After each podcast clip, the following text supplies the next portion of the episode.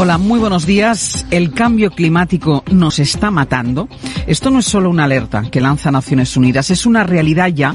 por favor, señora Monasterio, por favor, señora Monasterio, esto no es un espectáculo, esto es un debate electoral y los demócratas saben qué hacemos. Los demócratas saben qué hacemos, señora Monasterio. Escuchamos. Habrán notado los oyentes durante la conversación que hemos mantenido con el presidente del gobierno que entraba algo de ruido. Estamos con la ventana abierta. Entiendo que es una de las medidas de, de ahorro energético. Así es. Yo me sé, yo me sé, yo me sé algunos gestos de radio, ¿eh?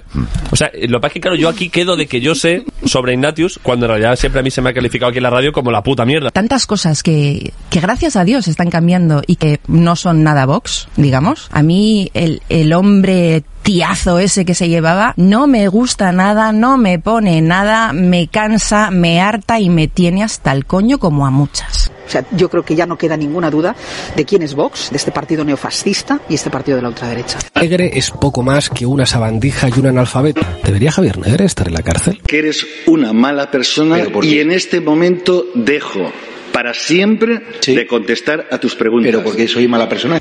Por preguntarle por la imputación de Mónica Oltra durante 13 veces. ¿Eso es ser mala persona? ¿Preguntarle? No voy a responder a tus preguntas. ¿Usted prefiere hablar con terroristas? ¿Puedo hablar en catalán? ¿Me lo puedo hacer en catalán, por favor? Es que si no, no lo entiendo. Los que recibimos insultos somos nosotros, que nos veíamos fascistas, ultraderechas, fachas. Perdone, ¿de qué medio es? EDATV.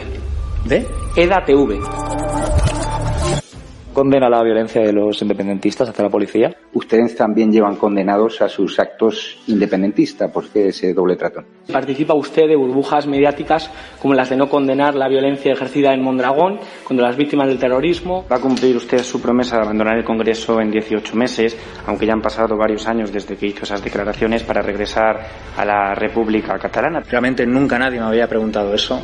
Eh, no participamos de burbujas eh, mediáticas de la otra derecha. Participamos de burbujas mediáticas. Participamos de burbujas mediáticas de la, de la otra derecha. ¡Que te vayas a la mierda, cojones!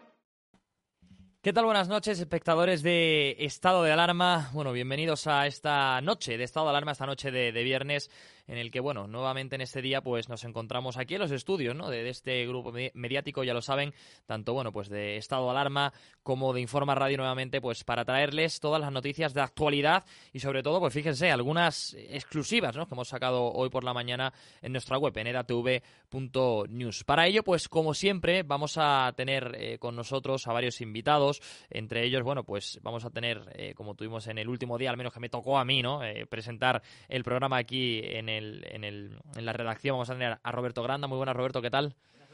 Bueno, repiten, ¿no? Aquí contento por, por estar otra noche aquí. Eh, hay, que, hay que colaborar y hay que participar, eh, sobre todo en romper la brecha informativa. Sí, hay algunos que dicen que no quieren participar, ¿no? De burbujas de extrema derecha, pero bueno. Aquí Yo no participo tenemos... de burbujas de la ultraizquierda. pues oye, me alegra, me alegra escuchar eso y tenerte otro día más por aquí.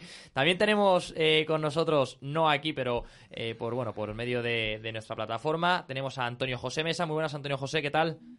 Muy buenas, muy buenas ¿qué tal estáis? estáis? Bueno, muy bien, un placer también tenerte por aquí en esta noche de estado de alarma y bueno, también para que luego cuando, cuando terminemos ¿no? este, este programa, antes de terminar, nos cuente un poco bueno, la actualidad también que está viviendo el municipio por el que te presentas a, a candidato, ¿eh? ¿no? por el Partido Popular, que es Getafe. Vamos a ver también cómo, cómo está esa actualidad allí y que nos cuentes tú de primera mano cómo, cómo está la ciudad en, ese, en este caso. Muchas gracias, pues muy amables y a disposición. Bueno, y también tenemos con nosotros a Sergio Fidalgo. Eh, muy buenas, Sergio, ¿qué tal?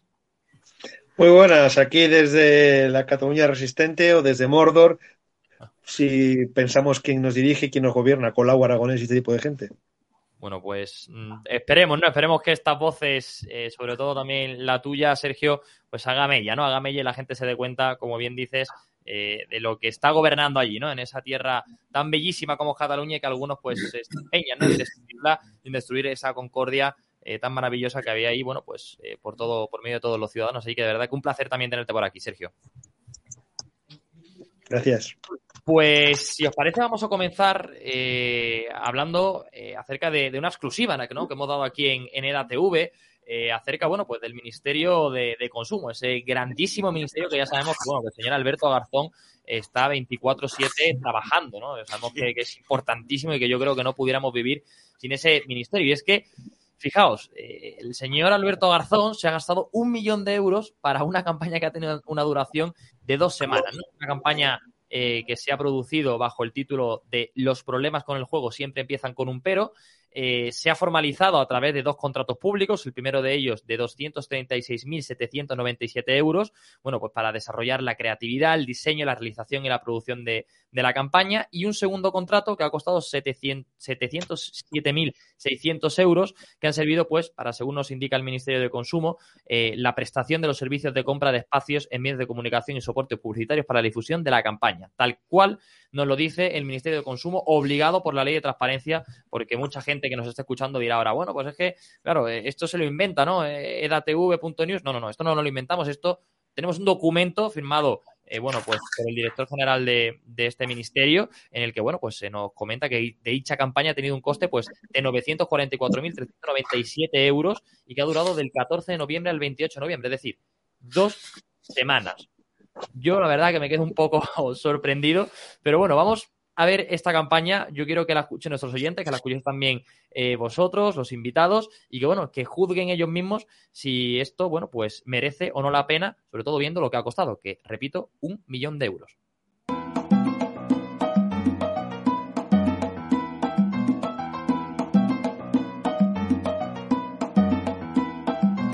Yo no apuesto tanto en los juegos de azar. Es algo inofensivo para desconectar. No estoy enganchado, pero la verdad, si pierdo 20 euros hay que recuperar. No apuesto tanto, pero no me he enganchado, pero yo siempre tengo un pero. Miento si pierdo dinero en las casas de apuestas o en el casino online. Un bingo, los caballos, la porra del mundial. No afecta a mis estudios ni a mi profesión. Lo dejo cuando quiera o en mi primer millón. No he puesto tanto, pero no me he enganchado, pero yo siempre tengo un pero. Si pierdo lo recupero. Yo sé controlarme, pero al ganar me vengo muy arriba y vuelvo a jugar. Si pierdo no me importa, porque siempre hay dinero en la cartera de algún familiar. Yo me controlo, pero no juego tanto, pero yo siempre tengo un pero. Miento si pierdo dinero yo me controlo, pero no juego tanto, pero yo siempre tengo, pero si pierdo lo recupero. Los problemas con el juego siempre empiezan con un pero. Ministerio de Consumo, Gobierno de España. Roberto, estábamos aquí flipando. es, que, es que no lo escuchaba, o sea, temazo, ¿eh? Es que espantosa. Sí, sí, por eso te digo, o sea, se ha gastado un millón de euros, eh, al final es que es un ministerio realmente ineficaz y de cuota hecho un desglose del Ministerio de Sanidad, o sea, creado para Garzón, para los cinco esos de Podemos que tenían que entrar, y al final tiene que justificar su cartera. ¿Y cómo lo justifican? Derrochando dinero, que es la única manera que saben estos personajes de, utilizar el, su puesto, ¿no? El, puesto que tienen, pues vamos a gastar, a gastar para de alguna manera que parece que estamos haciendo algo. Hazte cuenta que de los 23 ministerios que hay, se podían quitar casi la mitad, quedar en los 13 que tenía Mariano Rajoy, por ejemplo. Y están, es un derroche continuo de dinero público en estas cosas, que esto claro que hay que hacer prevención del juego, pero no es necesario ni esta canción horrible, ni gastarse un millón de euros, ni que lo haga Garzón, ¿no? Con un ministerio creado ad hoc para él y para que, tenga puesto porque lo porque así lo quiso Pablo Iglesias. Y no, me es gracioso porque dice la canción, eh, lo arreglo cuando tengo un millón en el bolsillo, ¿no? Si el millón en el bolsillo ya lo tiene y ha producido esta, esta pantomima, ¿no? Las ocurrencias que tiene, las ocurrencias. Yo es que, claro, yo supongo que, claro, o sea, si la letra la ha hecho quien ha, cobrado el millón de euros del ministerio, pues mm. claramente... Esto por eso se, han, se lo han puesto, o sea, como deberes a un amigo, lo que sea, lo han asociado, le han dicho, mira, haz tú esta canción, nos lo repartimos, siempre funciona así. No, lo siguiente que vamos a hacer nosotros además desde ATV.news es eso, ¿no? Ver, saber. saber quién está detrás, porque claro, ya nos sorprende que, esto, que los oyentes, los espectadores, vosotros también los invitados, han visto que es un, anuncio de, dos, de dos minutos, o sea, dos minutos eh, para un anuncio, o sea, perdón, un millón de euros para un anuncio de dos minutos para dos semanas, no es al final también. Seguro ha sido un encargo entre. Quedó todo en casa. no, no lo entiendo. No sé por ahí eh, nuestros invitados, eh, Antonio José, no sé a ti qué te ha parecido eh, ya no solo la canción, sino bueno, este derrocho, como, como bien ha dicho Roberto, de un millón de euros, ¿no? Para, para, esta, para esta campaña publicitaria. Bueno, aparte de una canción horrible y que no tiene ningún tono acorde, a mí me parece que es a lo que nos tiene acostumbrados el señor Garzón, ¿no? Un ministerio sanchista que no funciona para mucho, que digamos, y lo único que hace es para derrochar dinero. Ya vimos cómo se gastó 100.000 euros en una campaña eh, de huelga de juguetes, o incluso ha hecho campaña este señor ministro para comer menos carne, cuando en su boda se sirvieron buenos solomillos. También hemos visto cómo la señora Montero se ha gastado 120.000 euros en una campaña eh, en contra de lo que ellos dicen los cánones de belleza femeninos, o más de un millón de euros para llamar machista a un famoso presentador de televisión. Bueno, es que esto es el sanchismo. Yo en Getafe también lo sufro. Lo sufro con una alcaldesa que ha promocionado con dinero público lonas en las farolas para promocionar encima la campaña del solo sí es sí durante el Día Internacional contra la Violencia de Género. Una ley que se ha demostrado que es perjudicial para, para las víctimas y que ha beneficiado a los verdugos hemos visto como mi alcaldesa, la alcaldesa socialista de Getafe, se ha gastado dinero público en guías sexuales que ha distribuido a menores en los colegios de Getafe y que la justicia le ha obligado a retirarlas y sentenció que vulneraban derechos de los menores y de los padres. O si más lejos, una cicloescuela para enseñar a montar en bici solo a mujeres. Bueno, esto es a lo que nos tiene acostumbrada la izquierda, la izquierda más radical, que, es la cara del sanchismo, y no solamente a nivel eh, eh, del ministerio del señor Garzón, del Ministerio de Consumo, sino también el de Irene Montero y también en la versión local, por ejemplo, como los datos que os he dado aquí en Getafe. Eh, Sergio, no sé por allí eh, si tenías constancia de esta campaña publicitaria, porque además es lo que, lo que bien ha comentado un poco Antonio José, ¿no? Que al final estamos hablando de una campaña que es que yo al menos, porque estoy aquí de periodista, ¿no? Porque al final mi profesión me hace conocer este tipo de cosas, pero yo creo que Roberto no lo había escuchado, Antonio José tampoco, y Sergio, no sé si tenías constancia y qué te parece, qué opinión te merece esta campaña. Bueno, yo tampoco lo había escuchado y la verdad es que no deja, deja de ser un poco patética.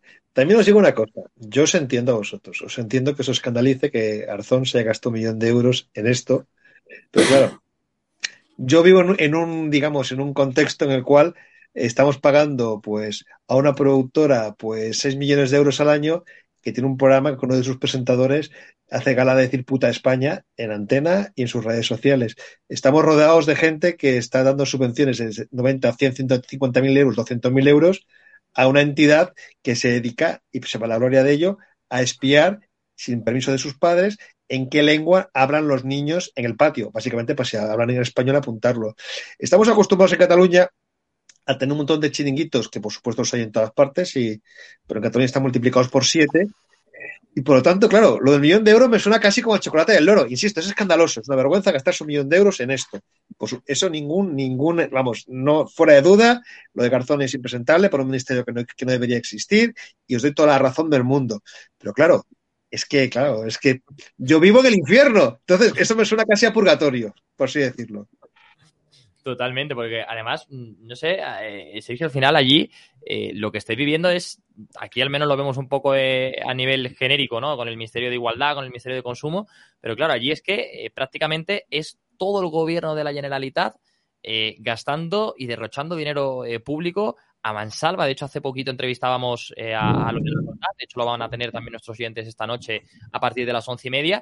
Y, no, y nos comentaba, ¿no? Nos decía, es que claro, nosotros desde el Partido Popular intentamos eh, promover que se hable de, empleo, de educación, de, multitud de, asuntos importantes para, esta tierra. Y es que no nos dejan. Dice, me decía Lorena, dice, es que Ezequiel, es que vivimos en un completo de yabú. Dice, porque es que siempre independencia, independencia, independencia. Dice, y el dinero público no está para, para su chanchullo. Entonces, mm, claro, Sergio, o sea, al final allí Supongo que, que, bueno, que es que es todo el día lo mismo, ¿no?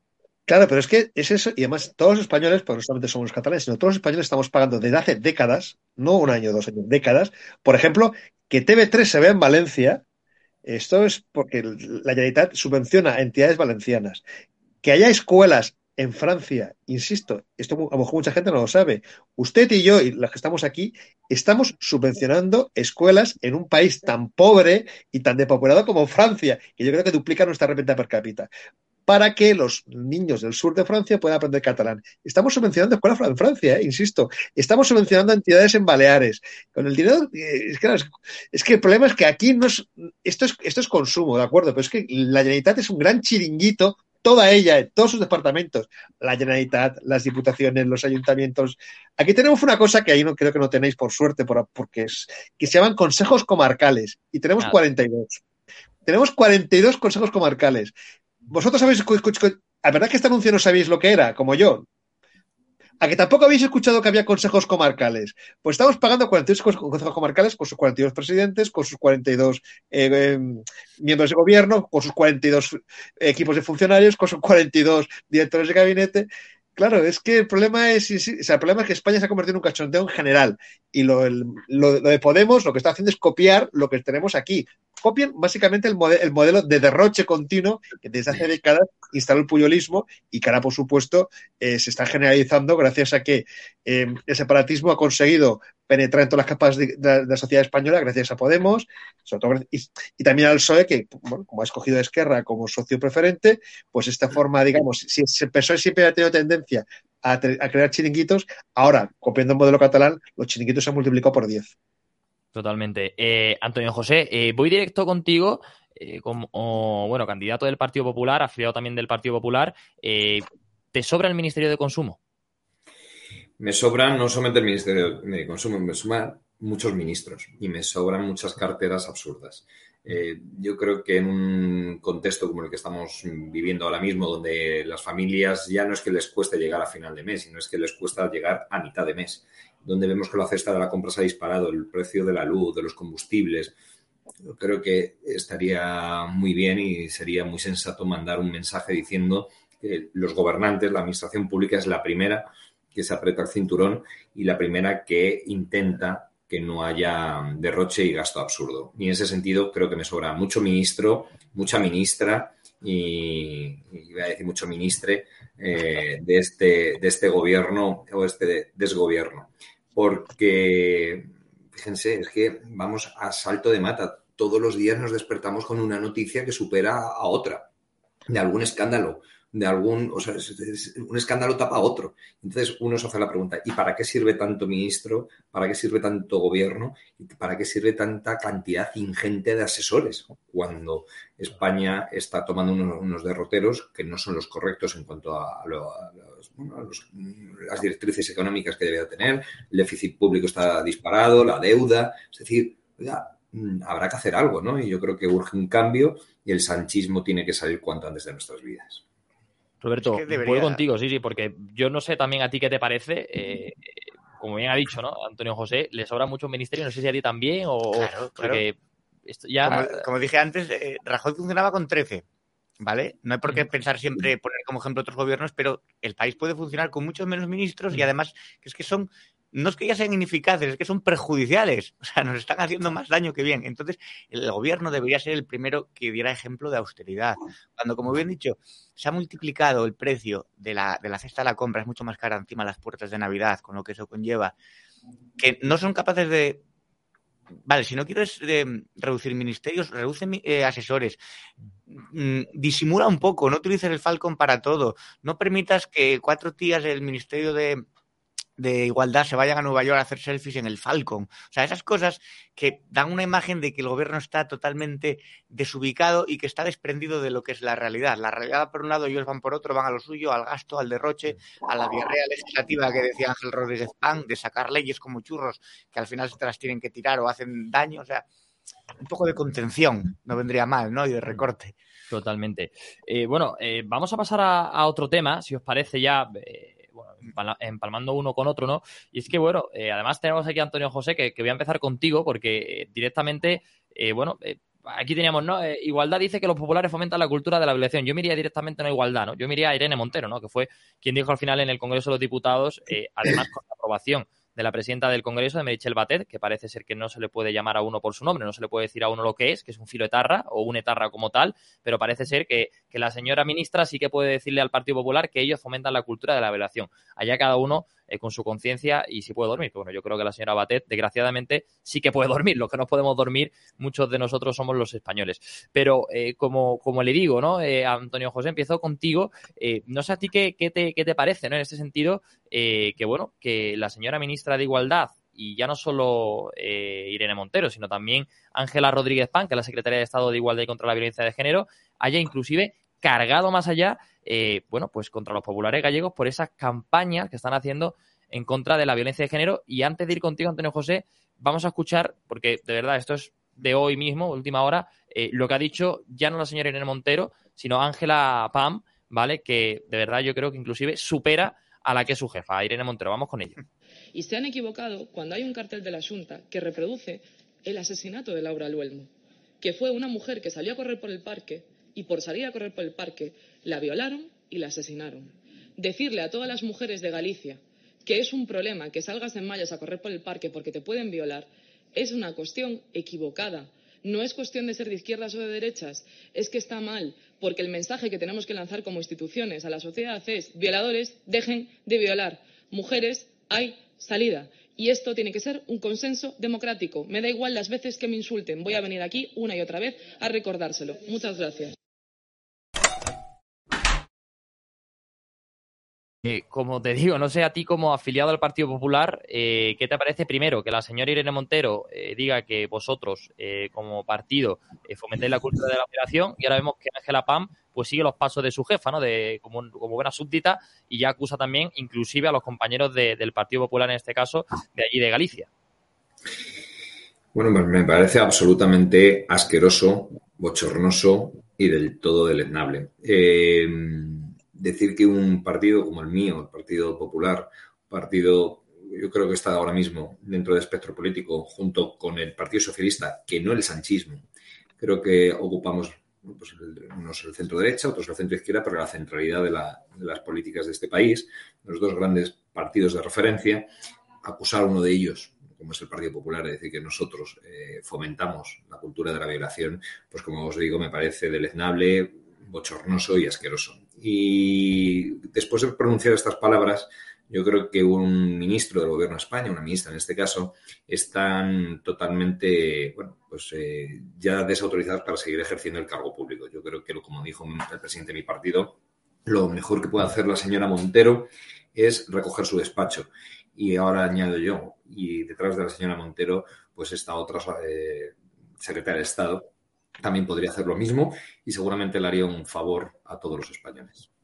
Porque, claro, eh, Antonio José, al final, eh, la gente, eh, a mí me hace gracia, ¿no? Porque dice la gente, no, es que es la señora Montero nada más. Estabas comentando tú, por ejemplo, que en Getafe, la alcaldesa de allí, que si no me equivoco, socialista, ya también está siguiendo los pasos de la señora Montero. Porque, claro, yo supongo que, claro, si no hacen lo que dicen por ahí, pues el problema es que eh, no te va a dar la señora Montero desde el Ministerio de Igualdad dinero para hacer ciertos asuntos o realizar ciertas cosas. Eh, vemos como en Alcorcón, que también lo destapamos nosotros, eh, tienen un, un, o sea, perdón, una concejalía eh, de feminismo, ¿no? Que cuenta con más de un millón de euros de presupuesto. Vemos que allí también en Alcorcón, eh, con González Terol, que bueno, ojalá sea alcalde, porque lo que se está viviendo allí delita también, eh, se, está, se va a crear un centro de atención temprana a las víctimas de violencia de género que supuestamente va a costar 40 millones de euros y que todavía no están licitadas las obras y se tienen que terminar a final del año que viene, con lo cual ya administrativamente es imposible. Es decir, estamos viendo que esto es propaganda, propaganda y propaganda y más propaganda y no más lejos de que la gente diga ya basta, sino que le siguen la corriente, ¿no, Antonio José? Porque allí en Getafe, tú mismo lo has comentado, la alcaldesa ya lo ha hecho.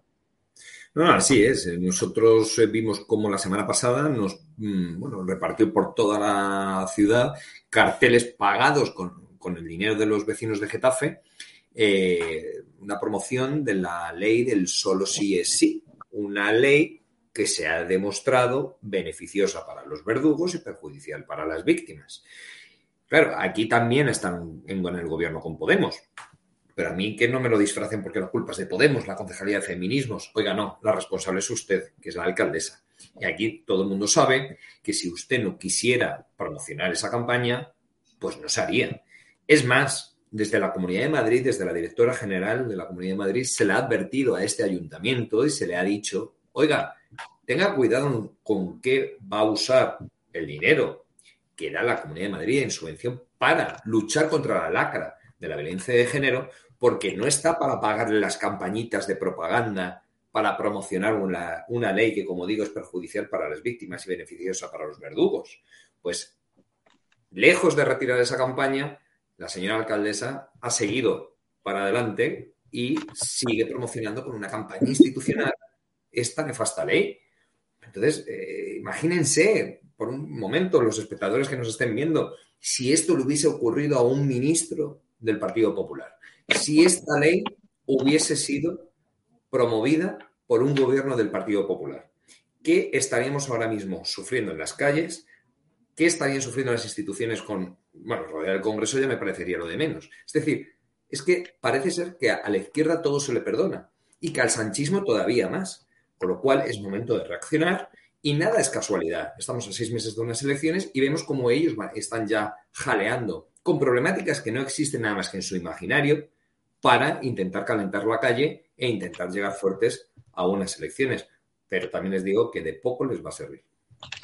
Roberto, no sé a ti qué te parecen estas palabras ¿no? de la ministra de Igualdad, eh, a la altura o no a la altura de lo que merecen los españoles y sobre todo lo que merece un Ministerio de Igualdad, eh, desgraciadamente capitaneado por esta señora. que por desgracia la ideología de género no solamente Irene Montero, Irene Montero solamente es la cabeza visible del Ministerio de una, la, titular de la cartera, es que es como bien se apuntaba, son concejalías, luego son talleres, son cursos, eh, son puntos violeta, es un muy lucrativo negocio la ideología de género en España. Da, da, reparte ¿no? Muchos regalos porque mueve muchísimo dinero. Y al final, pues sí, eh, Pam está a la altura de esa pobre desgraciada indigente intelectual que es Irene Montero, que debería ser inhabilitada porque no está en condiciones de llevar un ministerio tan ideologizado y que mueve 500 millones de euros solamente de presupuesto. Entonces, claro, si sacas a Montero, y la inhabilitas, con ella imagino que será Pam, será Isa Serra y será toda esa banda de la tarta que hemos visto de las flores y que utilizan el Ministerio de Igualdad un poco como un chiqui park. Y luego, eh, a determinadas campañas que se hacen, yo creo que advertir, como un padre haría con su hija, como un hermano con su hermana, decir a, a las mujeres, oiga, pues mira, mejor por este callejón oscuro, si es posible de noche, no vayas, o ten cuidado con tu copa, vigila lo que haces, eso no es justificar la violación, ni es de alguna manera eh, decir que bueno, que es normal que haya violaciones, no, no, es prevención, igual que en tráfico te pueden decir, oiga, ponte el cinturón o ten cuidado en los pasos de cebra, etcétera, etcétera. Eso, llamar a eso cultura de la violación, por muy término académico que sea, es, es, es, algo abyecto. O sea, me parece tan vomitivo, ¿no? Y que se formó una, un barullo en el Congreso, pero yo creo que plenamente justificado, porque el nivel lo está rebajando los están todo el día con, con las calumnias, con el griterío, eh, utilizando el Congreso para, para, sus proclamas ideológicas, dogmáticas y para insultar, porque luego es eh, mandíbula de cristal. Ella puede llamar siempre fascistas, ultraderecha, que defienden la cultura de la violación, a todo, a todo el que no sea Podemos PSOE, pero a ella se le dicen una obviedad, entonces está cuatro o cinco días llorando por las, por las teles, montando un, un, acto para reivindicarla donde estaba Fallarás y demás, como si lo hubieran dicho, en fin. Un show, un show, un show político. Un show, un show político sí. De eso viven. Eh, Sergio, ¿a ti qué te parece sobre todo eh, viendo un poco lo que se está viviendo en, en Barcelona, ¿no? Porque dice la señora ministra de Igualdad, la señora Montero, que bueno, que los, eh, los, populares son los que fomentan la cultura de la violación, pero quizá habría que recordarle a la señora Montero eh, que en Barcelona es donde más eh, en porcentajes se ha aumentado los casos de violación a manos, por ejemplo, de extranjeros que no es que no lo estamos inventando nosotros, repito, que es que son datos también que ofrecen del Ministerio de Interior. Y ahí la señora Montero calla y siempre en la derecha y los fascistas de la derecha los que están detrás de, esa, eh, de ese fomento, ¿no? De la cultura de la violación. Pero eh, cabe recordar también, Sergio, y tú creo que no lo vas a explicar mejor que nadie, que la señora Ada Colau está permitiendo que allí haya vandalismo y que el extranjero campe a sus anchas, eh, violando, agrediendo, robando y bueno, no sé qué más. Tú nos contarás ahora.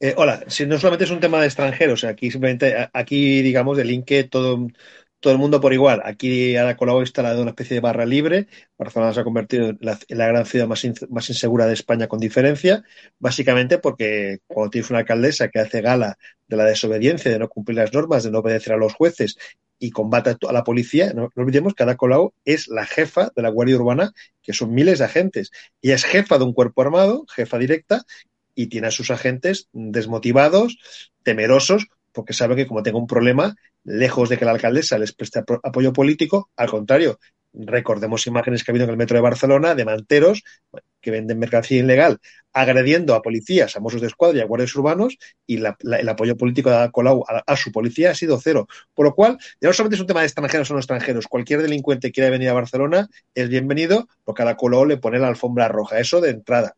Por lo tanto, sí que es cierto que cuando los comunes, que no deja de ser parte del ecosistema de Podemos, gobiernan, demuestran para qué gobiernan, que es para que la economía se arruine y para que la inseguridad campe. Por lo tanto, ¿qué es lo que hace Podemos? Como Podemos en Madrid no tiene lo que tiene Colombia en Barcelona, que es realmente una capacidad de, gestión más profunda, porque Barcelona es una gran ciudad y, y gobiernan todas las áreas, sino que tiene unos ministerios de risa, tienen que hacer ver que son ministros de algo y tienen que meter ruido. Por eso están todo el día creando polémicas, gastando dinero en estupideces, eh, insultando a la gente, para hacer ver que forman parte de un gobierno de España que cuando lo forman, pero claro, es que miremos sus ministerios. Consumo era, un, era una dirección general.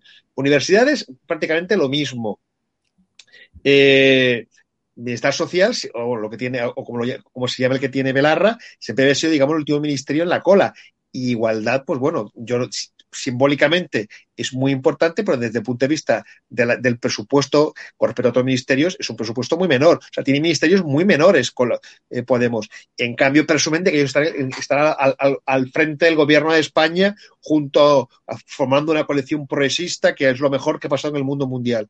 Claro, pero en el fondo no pintan nada. Entonces tienen que estar continuamente metiendo ruido, insultando, buscando llenar páginas en los telediarios. Recordemos como Pablo Iglesias en su momento presumía que él prefería tener la presidencia de televisión española que un ministerio, porque lo que quiere simplemente es meter ruido y por lo tanto tiene sus secretarios de Estado, entre ellos esta PAM y el resto de, enchufados, son enchufados de, 70, 80, 90, 100 mil euros.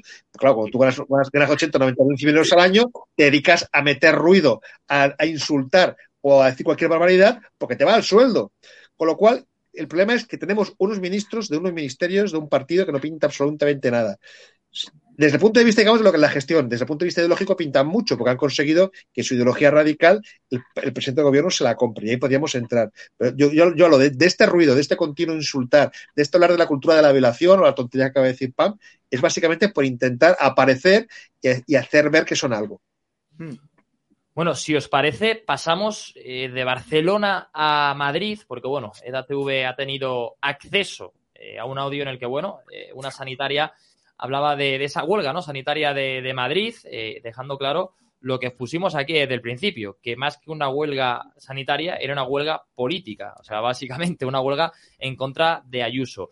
Eh, vamos a, escuchar ese audio de, unos siete minutos, eh, porque bueno, en dicho audio, bueno, pues exponen básicamente lo que se ocurrió ayer, ¿no? O sea, lo que ocurrió en el día, perdón, en el día de ayer, ¿no? Que era básicamente que los sanitarios eh, iban a volverse a manifestar no a favor de las políticas sanitarias que está llevando eh, Ayuso, sino en contra de Isabel Díaz Ayuso, que está pues ahora mismo más a favor que nunca llegando a un consenso dentro de muy poquito para que esto, bueno, pues se desbloquee la situación que se está viviendo ahora. Escuchamos el audio y escuchamos ahora también reacciones de nuestros invitados.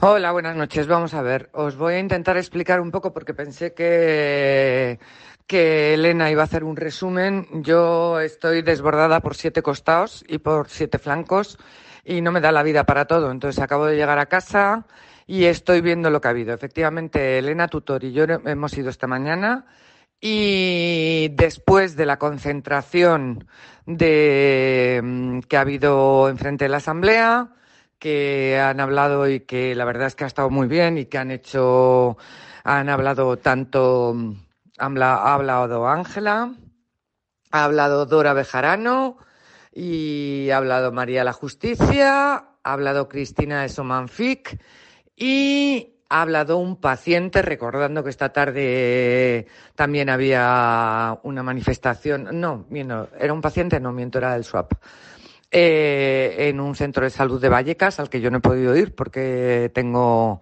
otros frentes abiertos. Total, después de la concentración nos hemos quedado un rato tomando un café.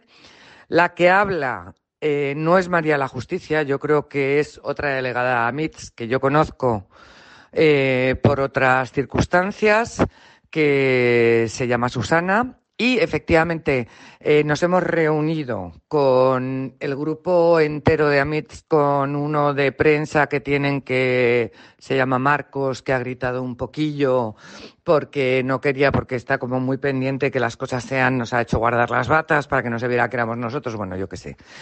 Y estábamos eh, Cristina Somanfic, eh, ha venido Paulino Cubero, freelance, como ha dicho. Eh, otra médico de familia freelance, o sea que no tenía nada que ver. Elena Tutor y yo.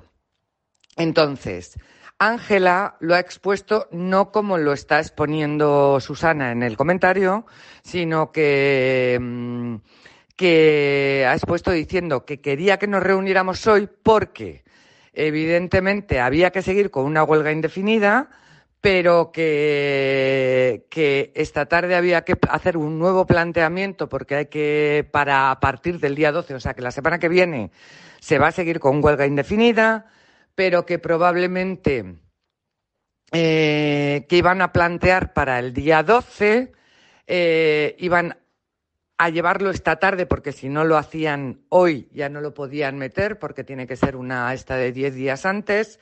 Iban a meter eh, eh, la mm, bueno, iban a hacer lo que tuvieran que hacer para hacer una huelga indefinida, pero de un día a la semana hasta con la idea de hacer concentraciones de aquí a finales de abril todos los miércoles o todos los jueves, porque los que estábamos allí hemos dicho que desde luego ni lunes ni viernes, que era lo que en principio planteaban, pensando que mañana no van a, no, no van a pasar con los puntos, mm, por los puntos que son líneas rojas y, y que probablemente esto sea una carrera de largo alcance y que probablemente exista, mm, vaya a haber una, una escalada porque en otras comunidades también está habiendo problemas. Bueno,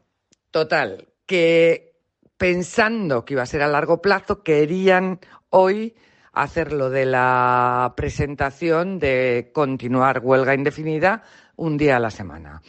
Eh, sinceramente, Paulino Cubero ha dicho que le parecía razonable, los demás tampoco. Yo he dicho que a mí también me parecía razonable. De hecho, Mar esta mañana había comentado eh, que con Vicente eh, se habló de la posibilidad de dejar de, o sea, que, que se mantuviera la huelga indefinida aunque no hiciéramos huelga. Pues igual es mejor mantener la huelga indefinida con un día a la semana y ese día a la semana que se vuelquen en concentraciones, que es lo que Ángela también ha comentado, que en caso de mantener ese, ese día de huelga indefinida una vez a la semana, se podría hacer, eh, o sea, se harían concentraciones que las iban a presentar también una vez por la mañana y una, eh, el día, una semana la concentración por la mañana, la semana siguiente la concentración por la tarde y habría que seguir estimulando a la gente que, que estuviera. Se comentó también lo de la huelga de celo que habíamos comentado, que no se puede hacer huelga de celo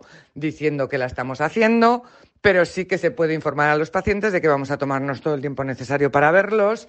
Y Paulino Cubero también eh, habló de, del, hacer la huelga de celo lo más larga posible y efectivamente yo entiendo que todo esto pueda generar mm, un montón de, de situaciones, porque no vamos a estar de acuerdo, por supuesto, en muchísimas cosas.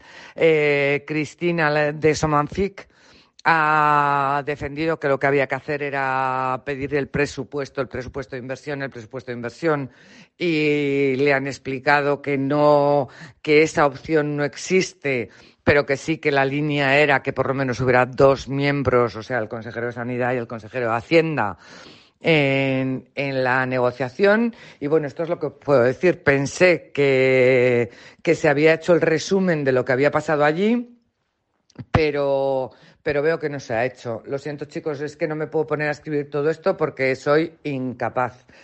Y bueno, pues mm, en, cualquier caso era la decisión que parece que tenían más razonable, pero cualquier cosa creo que se puede revertir porque mañana piensan hacer el, la reunión que, que ya se hizo previamente para ver cuál es el sentir general. O sea que ahí todos, y si se considera decir otra cosa, pues a decírselo al sindicato y al final va a ser quien decida. ¿Vale? Porque son los convocantes. Esta es mi opinión. O sea que lo que sí que se les ha dicho, porque Ángela eh, había que la idea que tenían era eh, como dar una tregua en Navidades y en Semana Santa y hemos dicho que no, que indefinido, indefinido para todo, o sea que no hay tregua que lo valga en ese sentido. Bueno, mm,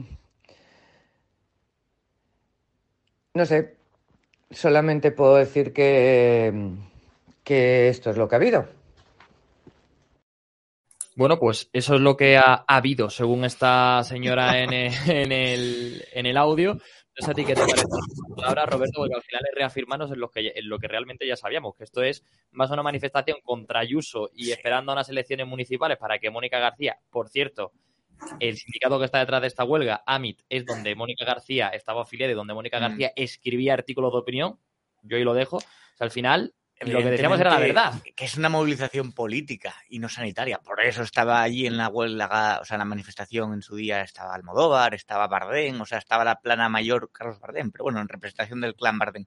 Estaba la plana mayor del progreso de la Ruber, usuarios todos de la sanidad privada. Entonces, esto es una movilización contra Ayuso. No tiene que ver nada con la sanidad, porque si les importaba la sanidad, se movilizarían los socialistas también en Asturias, en Aragón, en Cataluña, que está peor que en Madrid.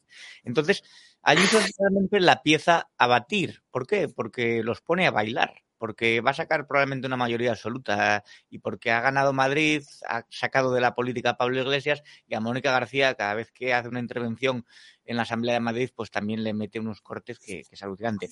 Y fue una movilización política, pues por eso llevaban las banderas, las pancartas de Más Madrid, por eso estaba ahí Mónica García, por eso estaba ahí Izquierda Unida, se veían también hoces y martillos, alguna bandera de la Segunda República, entonces, eh, entonces uno pensaba, ¿qué tiene que ver esto con la sanidad?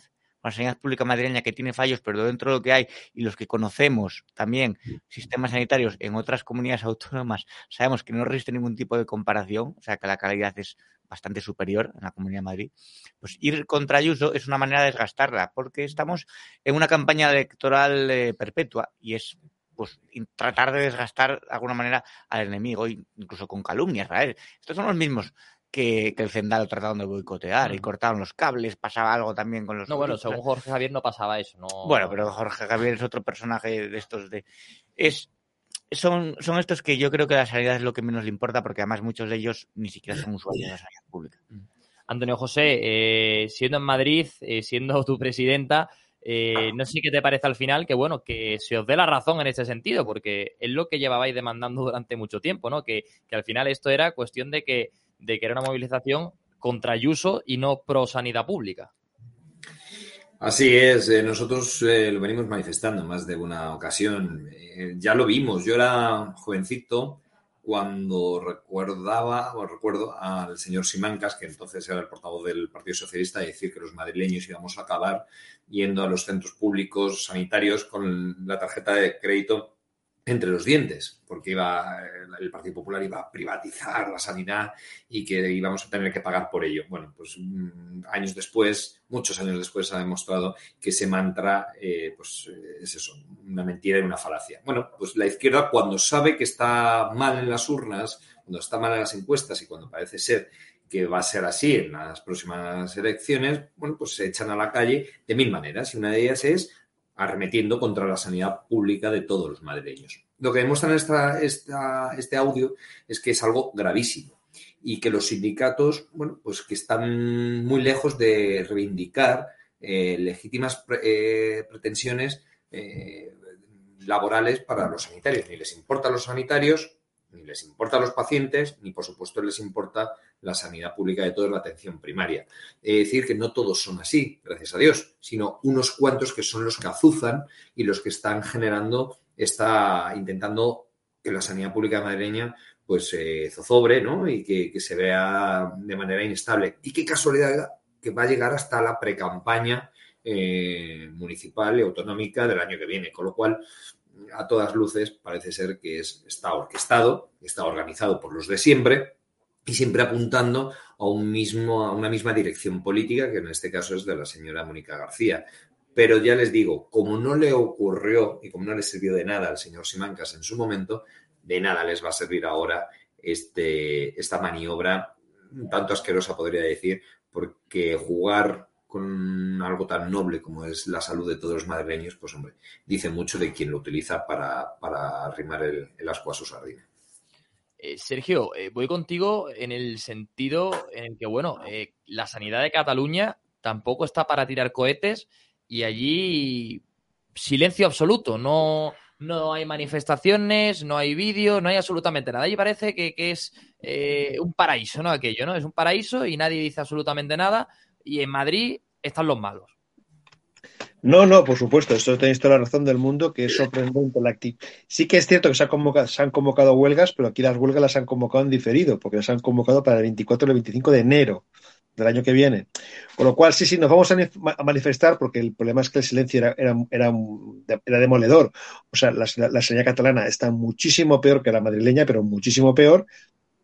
La atención primaria está muy degradada las, las, listas de espera son increíbles y aquí nadie se movía. Por lo tanto, los sindicatos médicos se han visto obligados ante, ante, lo que ha pasado en Madrid a, a, mover ficha, pero como aquí no se quiere mover nadie ficha, porque aquí el problema que hay es que los sindicatos médicos y las patronales médicas las dominan el separatismo, lo que han dicho básicamente es hagamos una huelga en diferido de aquí un par de meses y a ver qué ocurre. Y tenéis toda la razón del mundo, es una huelga política. La huelga de, Madrid es una huelga política porque el problema de la sanidad española es generalizado y la madrileña no es de las que peores están, en absoluto. O sea, en absoluto. Y en cambio, pues están, los sindicatos se están cebando con, Ayuso. Insisto, no es que no, haya problemas en Madrid, que los hay. El problema es que los hay en toda España y por lo tanto habría que exigir algo más que solamente a una comunidad e insisto, que no es de las peores precisamente, al contrario. Con lo cual, pero bueno, es que no os extrañemos. Durante, durante la pandemia, o sea, en, España los precios están, están por las nubes.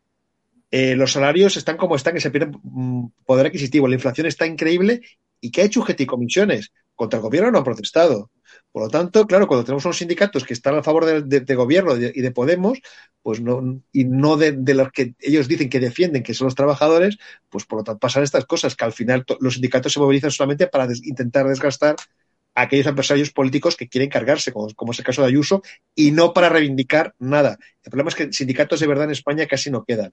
Alguno pequeño hay, como uso, alguno, o alguno local, pero grandes sindicatos que realmente se preocupen por la gente no existen, son simplemente terminales del poder.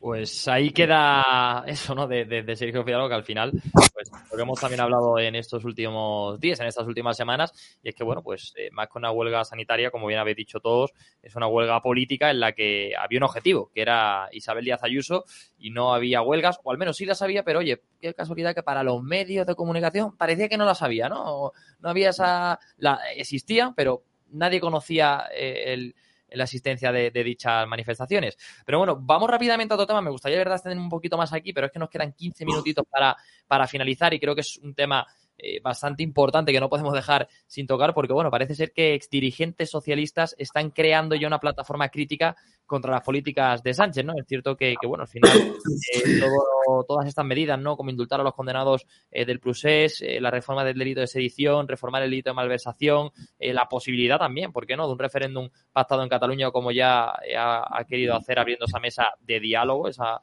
esa mesa, bueno, que más que de diálogo ya estamos viendo que va a ser una mesa que les va a servir para ellos, para tomar más impulso y volver eh, a, hacerlo, pues eh, son algunas de las medidas que están diciendo estos eh, ex dirigentes socialistas que, que, han servido para romper su confianza, ¿no? Así que, bueno, hay algunos dirigentes que ya han, promocionado esta, esta plataforma, como puede ser el diputado, exdiputado, perdón, autonómico Juan Antonio Ruiz Castillo, que dice estar preocupado por el camino que ha tomado el PSOE en manos de Pedro Sánchez. Así que, bueno, eh, al final ya es un hecho que, que hay algunos varones socialistas que ya están intentando, ¿no? Poco a poco alejarse de Pedro Sánchez, ya lo dijimos aquí, que Paje ya nos habla con el presidente del gobierno, y ya vemos como inclusive dentro de su propio partido hay una, una excisión que ya crea inclusive una plataforma que es crítica ya no solo con él, sino también con sus políticas. Empiezo contigo, Sergio, eh, porque aquí yo creo que tienes mucho tú de que hablar eh, acerca, bueno, de que el señor Sánchez ya eh, es que ni, ni os tiene en consideración a los constitucionalistas catalanes. Bueno, es que Sánchez ha hecho una apuesta que es clarísima por, Esquerra Republicana, por, mantener este frente, que además no, olvidemos que sea republicana va en comandita con, con, Bildu. Por lo tanto, ya no son solamente los 13 los diputados de Esquerra, es que al sumar son casi 20 diputados que son decisivos ahora mismo en el Congreso para que Sánchez tenga mayoría y pueda seguir con sus presupuestos y con sus políticas. Por lo tanto, claro, mm, eh, cuando un presidente del gobierno de un partido que antaño se suponía, era un, no olvidemos que el PSOE era uno de los dos partidos centrales del sistema, el Partido Popular y PSOE, y el PSOE se ha radicalizado hasta los extremos de blanquear a los filoetarras, me gusta esa expresión, de Bildu y a sus socios de Esquerra, porque no olvidemos que Arnaldo Tegui se pasea por Barcelona como una especie de héroe de la paz desde hace años, unos cuantos añitos, no es de ahora. ¿eh? Por lo tanto, esta conjunción Esquerra-Bildu, que le está, siendo muy lucrativa para ambos, para ambos dos partidos, tanto para los separatistas vascos como los catalanes, tiene la ventaja de que Podemos hizo, hizo larga pasa para que Sánchez le comprara la mercancía. Y ahora Sánchez está tan a gusto con esta nueva mayoría que la alimenta continuamente lo de la mesa de diálogo, que no es una mesa de diálogo, básicamente es una mesa del, del, del chantaje, ha servido para, lo que estamos viendo, para desactivar el Tribunal de Cuentas, para diluir el delito de sedición o eliminarlo. El, la, malversación será lo siguiente, los indultos. Al final, es, teóricamente la mesa de diálogo debería ser para conseguir un referéndum para que los catalanes votáramos y estas chorradas que dice el separatismo, pero la realidad es que no era para eso. La mesa del diálogo, insisto, que es mesa del chantaje, era para estas cositas, la sedición, Tribunal de Cuentas, malversación e indultos. Y poco a poco lo van consiguiendo. Eh, Antonio José, eh, tú al final también como oposición ahora mismo eh, en Getafe, porque es lo que te toca y esperemos que dentro de poco no te toque, sino que seas tú el alcalde de, de la ciudad madrileña. no sé, al final es que iba a decir desgraciadamente, pero no, gracias a Dios el tiempo está dando la razón pues a personas como Sergio Fidalgo, a personas como tú, a personas como Roberto, a personas, bueno, pues que están del lado, yo creo, bueno de la historia, ¿no? Que es el del socialismo o al menos la gente que quiere que vuelva al socialismo de antaño, ¿no? El socialismo eh, que miraba por el orden constitucional y que miraba por la democracia, ¿no? No aquel socialismo que es el que tenemos ahora, que ya ni es, como yo siempre digo, ni es eh, partido socialista, ni obrero, ni español. Es un partido y ya está. Y podemos decir, como lo dijimos y lo como lo conceptualizamos y catalogamos Roberto Grande y yo aquí eh, hace una semana, el partido sanchista, el PS, el partido sanchista. No sé a ti qué, qué opinión te merece todo esto, Antonio José. Así es, es un partido socialista podemizado también y como consecuencia de ello tenemos el sanchismo.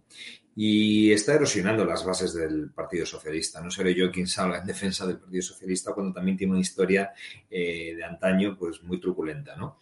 Pero es verdad que, bueno, después de la transición había una socialdemocracia que parecía constitucional, que parecía que, bueno, que quería mirar hacia el futuro, mirar hacia adelante, y había una serie de consensos básicos de Estado que no se ponían nunca en tela de juicio. Hasta llegar Zapatero, una primera parte, que fue para mí el, el gran generador de ese sanchismo que hoy sufrimos, porque fue el que dividió y el volvió a abrir las heridas entre las dos Españas. Ese fue el gran culpable de todo, nunca se nos olvide y a continuación de ahí se empezó a radicalizar un partido socialista y ya con la llegada de, Pedro Sánchez y si le sumamos su connivencia con Podemos, pues tenemos el cóctel Molotov perfecto. ¿no? En ese sentido, pues vemos como es un partido socialista que si no le dice el CNI lo que, le, lo que quiere escuchar, pues lo manipula y lo, lo, cambia. Si el CIS no dice las encuestas que el sanchismo quiere escuchar, pues también lo manipula y lo cambia. Eh, hemos visto cómo se ha manipulado con cargos del Partido Socialista la Fiscalía General del Estado.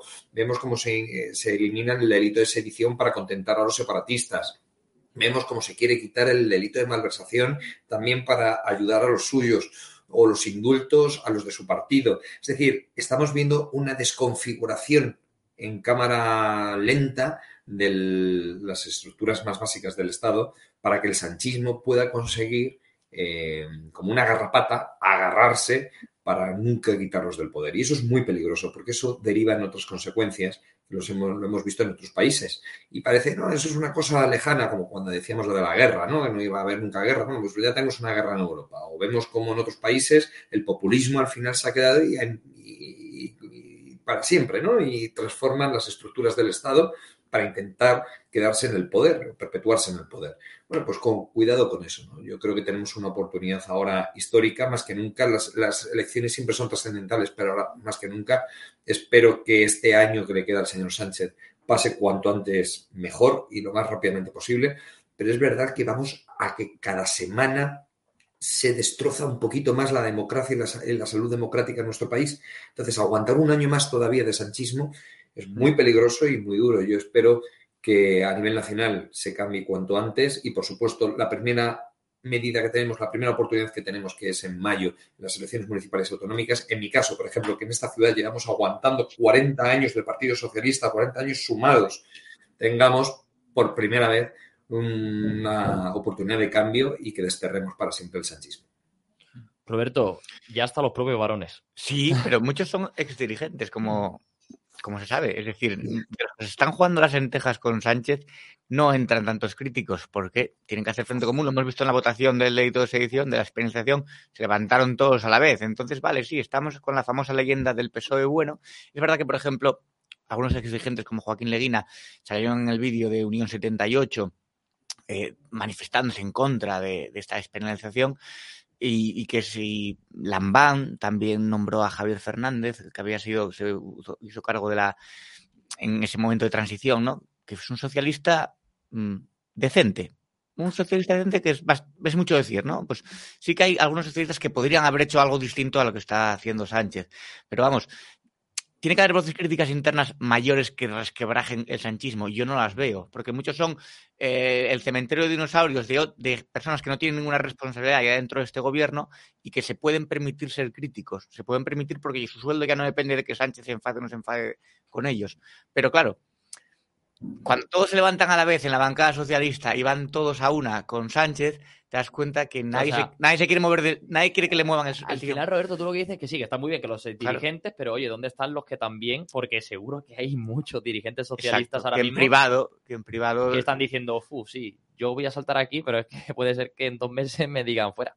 Exacto, y en la política, fuera de la política Hace después. mucho frío. Sí, sobre todo si no tienes un sitio donde refugiarte, o sea, si no tienes una segunda profesión o algo a la que poder acudir después de, de esto. Pero bueno, sí, me, es que me acuerdo de Leguina porque salió en el vídeo de, la plataforma Unión 78, pues con Sabater, con Carlos Herrera, con Federico Gemelo Santos, con, con algunas personalidades que están en contra de eso y se, se manifestaba él como voz, digamos, bueno, pues presidente de la Comunidad de Madrid. Bueno, pues ahí queda eso. Eh, quedan cinco minutitos para que terminemos y los voy a aprovechar, eh, si me permitís, tanto Sergio como Roberto, para dirigirme directamente a Antonio José, porque de verdad yo no lo sabía ese dato, pero me he quedado alucinando. 40 años me has comentado el socialismo en Getafe. Eh, de verdad, yo no soy de Getafe, pero soy una tierra que de Andalucía. O sea, nací aquí en Madrid, pero llevo viviendo mucho tiempo en Andalucía. Y de verdad que sé lo que significa, el lastre que significa tener tanto tiempo un socialismo en una tierra. En este caso, en Getafe, eh, Antonio José, mmm, yo ya no quiero de verdad ni que me expliques porque eh, cómo está Getafe, cómo no está, porque de verdad que es entrar, yo creo, en, un, en una dinámica que es penoso, de verdad, para, para, los que nos estén escuchando. Yo me gustaría que nos contaras un poco eh, cómo encaras tú, ¿no? Esto, este reto, ¿no? Porque al final es un reto que no deja de ser precioso, pero al final es también, supongo, difícil porque, hombre, hay que actuar, si decíamos antes, la maquinaria sanchista, ¿no? Yo ahora tenemos que, en este caso tienes que luchar tú contra la maquinaria de la alcaldesa socialista de, de Getafe, que no ha estado 40 años, pero sí que el PSOE ha estado instaurado 40 años en ese gobierno. Así es, eh, 28 años del anterior alcalde seguidos y ahora, bueno, hubo nada más que un periodo 2011-2015 que gobernamos nosotros, pero ya sabéis que fue el contexto más difícil de nuestra democracia y al final volvimos a ganar las elecciones, pero el pacto de perdedores de la izquierda nos desalojó de la alcaldía y desde entonces tenemos una alcaldesa sanchista, socialista, que lleva ocho años y que ella misma se autoimpuso en un código ético decir que solo estaría ocho años en la alcaldía y nos ha sorprendido con que se presenta de nuevo a las elecciones. Eh, cuando un político no tiene ni lo más mínimo, que es cumplir ¿no? con lo que ella misma se autoimpuso y que nadie le exigió, eh, que es cumplir con su palabra, y tú no cumples tu propia palabra, pues que le queda de crédito a un gobernante. ¿no? En ese sentido, pues esto es lo que tenemos en Getafe, 40 años de sumados de socialismo, y cuando en todos los rankings siempre dan, yo se lo digo aquí en el pleno, oiga, Ustedes se quejan mucho, pero es verdad que siempre los municipios, sobre todo el cinturón sur de, la Comunidad de Madrid, en cualquier ranking de, bienestar y de prosperidad, siempre están a la cola en comparación a otros municipios donde tradicionalmente ha, tenido gobiernos del Partido Popular. Pues hombre, habrá que hacérselo mirar, digo yo, ¿no? Y que los cambios son buenos.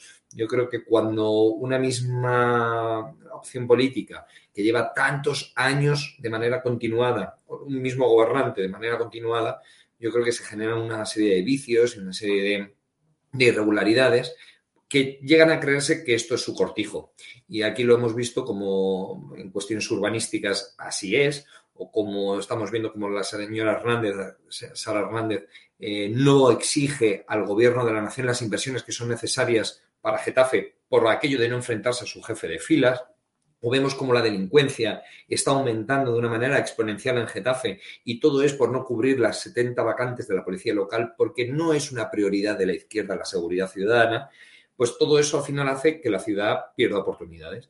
Si tú generas una ciudad insegura, sucia, mal mantenida, hace que no sea atractiva para invertir ¿no? como empresa, como alguien que quiere establecer su, modus vivendi o su, su, vida personal en la ciudad. Y eso hace que se vaya empobreciendo cada vez más y que la ciudad vaya perdiendo oportunidades frente a otras que tienen unas políticas decididas de avance, de libertad, de prosperidad, de generación de riqueza, de empleo.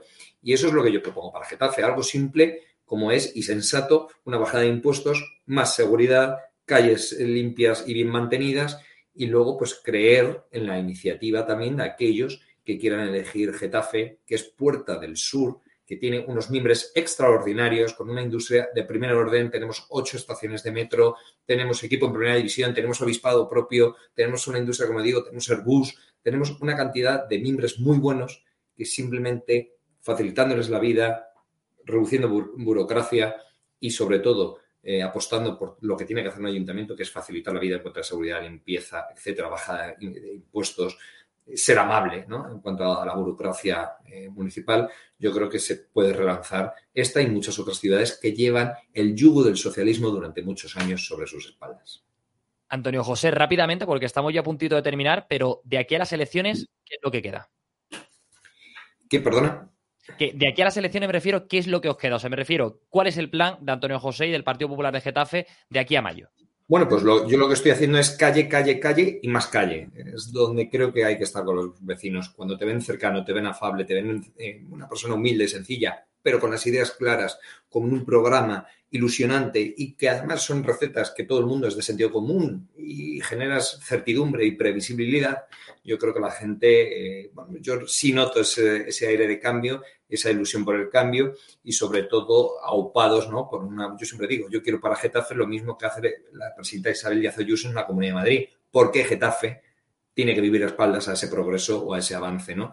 Lo hemos visto en Andalucía como tú bien lo decías, después de 40 años de socialismo, han probado políticas del Partido Popular y parece que les ha ido muy bien. No solamente les ha ido muy bien, sino que le han redoblado con una mayoría absoluta al presidente andaluz. Eso es lo que yo quiero para Getafe, que me den la oportunidad de ser su alcalde y que van a sentir, que, que se van a sentir orgullosos de su ciudad y que van a poder decir con orgullo, yo soy de Getafe y oye, que quiero vivir en Getafe porque es desde luego una ciudad pues, muy agradable y con mucho potencial. Y eso es lo que tiene que hacer un buen gobernante, potenciar y facilitar la vida a los ciudadanos.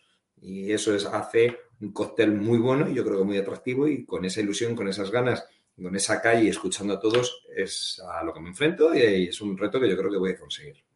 Pues Antonio José, ojalá que sea así, ojalá que Getafe sea una tierra de oportunidades, una ciudad eh, donde todo el mundo quiera ir a vivir eh, que la elevéis a lo que merece esa ciudad y que, bueno, pues que dejéis ese lastre socialista, ¿no? Que ya demasiado daño ha hecho a esa ciudad y que, bueno, que esperemos que contigo como alcalde pues no arrastra más, vamos, contigo espero no. Seguramente que cuando tú llegues alcalde eso no, no va a ocurrir y esperemos que, así sea, que podamos en mayo decir que, bueno, pues que Getafe va creciendo, que Getafe va, va ocupando el lugar que, merece. Así que de verdad, Antonio José, darte las gracias por estar hoy aquí. Ya sabes que de Alarma es tu casa, que TV, bueno, pues la tienes para lo que necesites y que te esperamos aquí. Y oye, te espero yo también, que ya lo hablamos en alguna ocasión en mi programa, en Juventud al Día, que también tienes que mucho que decir en materia juvenil.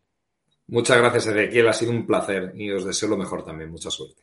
Pues muchas gracias, Sergio. Eh, desde aquí, desde Madrid, eh, saludos por allí, por, por, tu tierra, por esa tierra también tan maravillosa que tienes, esa tierra que también defendéis tan, tan, tan bien los constitucionalistas.